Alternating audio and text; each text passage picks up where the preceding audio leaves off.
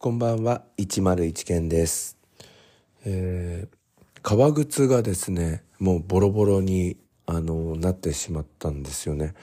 あの、私はですね、革靴を、えー、一足だけにしていて、ボロボロになるまで、えー履くということをやってるんですよね。で、これまで使っていた革靴なんですけれど、えー、1年、えー、4ヶ月ぐらい履いたのかな？ちょっと先というか横のところが穴が開きそうになったので、えー、おととい、えー、アマゾンで、えー、革靴をですね、注文したんですよ。で、私あの25.5なので、サイズ25.5って入れて注文しようと思ったら、あの、アマゾンのところに表示がされて、あの、この靴を買った方で、通常25.5を履いている方は、25.0がちょうどいいと言っています。みたいな感じだったので、あ、そういうアドバイスがあるんだ。すごいなと思って、えーもう一度リセットして25.0の靴を注文したら、あの、アマゾンプライムに入ってるので、翌日に、えー来まして、そして今日日曜日なんですけれども、今日東京の公演と、え午後の理事会、それを履いていったんですけど、あの、2400円しない値段で、あの、購入した革靴だったんですけど、やはりあの、リーズナブルなだけありまして、えー足がめっちゃあったかくなってしまいまして、えー靴を脱いだんですよ、家に帰って。そしたら足、パンパンにふやけておりました。しかも、えー靴下から汗が滲んでいるっていうことで、まあ値段はリーズナブルなんですが、丸一日履くと足がふやけるっていう、えーそういうデメリットもあるんだなということを思いましたね。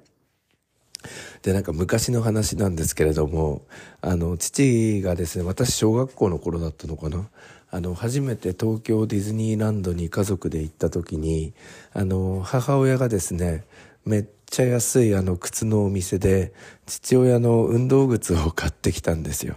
で、その運動靴は、その靴の大きなお店の入り口のところに、あの、こう、置かれているあの注目の商品みたいなやつだったんですけどもう帰りの車でなんか父親怒ってたんですよね。なんかビニール製の靴買ってみたいな足ふやけちったっぺよみたいな。なんかそれと私同じ現象がありましてただ注文したのは自分なんですけれども一昨日の自分に若干怒っております。えーある程度靴はちょっと値段が高くてもいいやつを履かないとダメなのかななんて思ってますが、先ほどあの冒頭で言いましたように、靴はボロボロになるまで一足をずっと履くというこの鉄則を守りたいので、この夏、この梅雨、この夏、えーこの、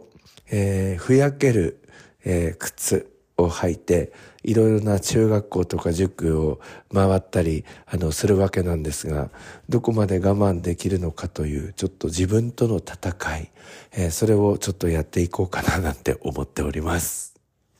それでは参りましょう。ケント、暇時間。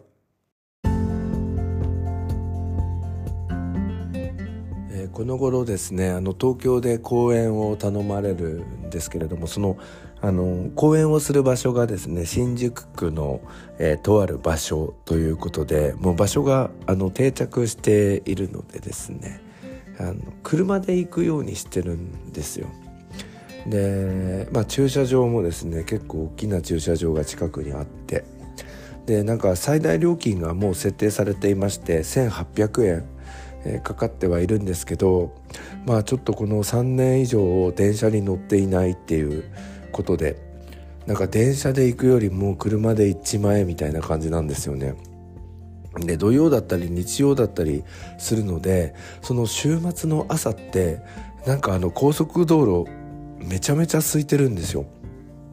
で家からですねなんと1時間ぐらいであのもう行けちゃうんであの10時半からの公演なんですけれども家をですね8時前ぐらいに着くとあ出発するとあの9時前にはその会場近くの駐車場に到着するということで。でそこからですねこの頃あのカフェ。カフェであの気持ちを整えたり今日話す内容を確認したりあとはあの学校のあの予習とかあの学校のホームページの方を直したりとかなんかそういうあの作業の時間にしているっていう感じでなんかその日曜日の朝早い時間に、え、東京のカフェに行ってこうなんか過ごすっていうのがすごいあの楽しくなってきたんですよ。であのいつもはですねちょっと今回はお店の名前言わないんですけれども2階に上がって見晴らしのいいカフェであのずっと過ごしていたんですが、えー、ちょっとですね道をもう一本先まで行ったらなんかないのかなと思って今日歩いたらおしゃれなカフェがあったんですよ。でそこで1時間ぐらい過ごして、えー、講演会の会場には、え、30分前ぐらいに入るようにあのしているんですけどあの日曜日の朝の時間のカフェってなんか意識高い系の人が多いですよね。今日私のあの隣でですねあのカフェをあの利用していた方なんですけどなんかあの六法全書みたいなのをずっと読みながらあの手書きでどんどんどんどんあのルーズリーフのあの用紙みたいなのにいろいろこう書いてるんですよ。もしかしたらこう司法試験を受ける人とか、え、もしかしたらその法律関係の仕事をしている人なのかなみたいな感じで、え、多分年齢だと50代後半ぐらいの、えー、紳士の方だったんですがかっこいいななんて思いましたね。でまた違うレーンの方トイレに行きながら見たんですけどあの地学の教科書と問題集を使って勉強をしている。これはもしかしたらあの受験生なんじゃないかななんて思ったんですよね。4月のこの時期からバッチリ頑張ってるってことで朝の時間をカフェで勉強に費やすってなんかすごいあの意識高い系だなと思いましたね。それから今日もう一方私の今度右の方なんですがあの高齢のご夫婦がいましてもう見るからに山登りに行くっていう感じだったんですけど多分天気が悪くて山登りを断念してあのせっかくあの家から出てきたんだからということでカフェで過ごしてなんか次回のあの山登りのプランを立てているみたいなあのそんな光景がありましたね。でそんな私ですけれども私は、えー、まず iPad の方を開きまして、えー、今日の講演会のあのスライドをチェックして、えそれからレジュメもチェックしてちょっと話すことをイメージしましてでいつもはあの日本からあ日本じゃなくて茨城から持っていく自宅に届く朝日新聞と茨城新聞を見るっていうことだったんですけど今日ポストから取ってくるのを忘れてしまって、えー、どうしようかなと思ったところあの今うちの学校 iPad で授業をやっているので iPad で3年2組のえー、明日の授業の予習みたいなのをもうすでに予習してあったんですけどさらにやるみたいな感じであのだいぶその左隣の司法的な人法律の勉強をしている人に触発されて俺もちょっと気合入れてかっこよくやろうかなと思ったのでだいぶクオリティの高い授業準備ができましてそれからあの講演会の会場に向かうこととしたんです。で必ずえー、お店を出る時に、えー、トイレに行くようにしてるんですよ。やはりその話す立場なので、あの、もう一度顔を見たりとかですねあとはちょっとあのコーヒーを飲んだ後だったりするのであのそこでちょっとうがいとかもしてあのなんか清潔な感じであの行くみたいなのを心がけてるんですけどね。でなんか今日行ったところもなんですけどめっちゃおしゃれなカフェなのにトイレが微妙なんですよね。なんか狭いの。狭くてなんていうのかな。昔の感じが残ってるみたいな感じなんですよ。で前まで使っていたその別のカフェもおしゃれなカフェなんですけれどもあのそこのトイレもなんか狭くてちょっと雰囲気悪いんですよね。でなんか今日思ったんですけどこれがあの全部が全部っていうわけじゃないんですけど軒並みなんかあの東京の中心部のカフェってなんかトイレがいまいちみたいななんかそんな感じがしてしまうんですよね。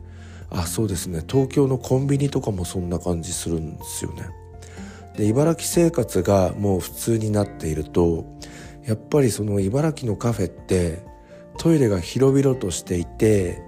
なんかその高級ホテルのトイレみたいなあのそんな仕様になっていてなんかくつろげるな高級感あるなっていう感じなんですが東京はあの土地が高いしあの狭い空間を有効利用するっていうことでそのお店の方を重視していくのかなんだか分かんないんですけどなんかトイレの方が若干残念だななんて思いますね。あの特にあの茨城に住んでる方あの東京とかに行ってなんかトイレちょっと嫌だなって思った経験とかってないですかねでも東京に住んでいたり都会に住んでいる人っていうのはトイレはこの狭さでもしょうがないよねあのトイレはちょっと微妙な感じになってもしょうがないよねみたいな体制というか慣れというかそういうのがあのしっかりできているんだななんて思いましたね。ちょっと茨城の生活に慣れている私にとりましてはこのちょっと東京のあのカフェとかで使うトイレの感じがなんかちょっと苦手だななんて思っておりますが同感する人って結構いるんじゃないかななんて思っております。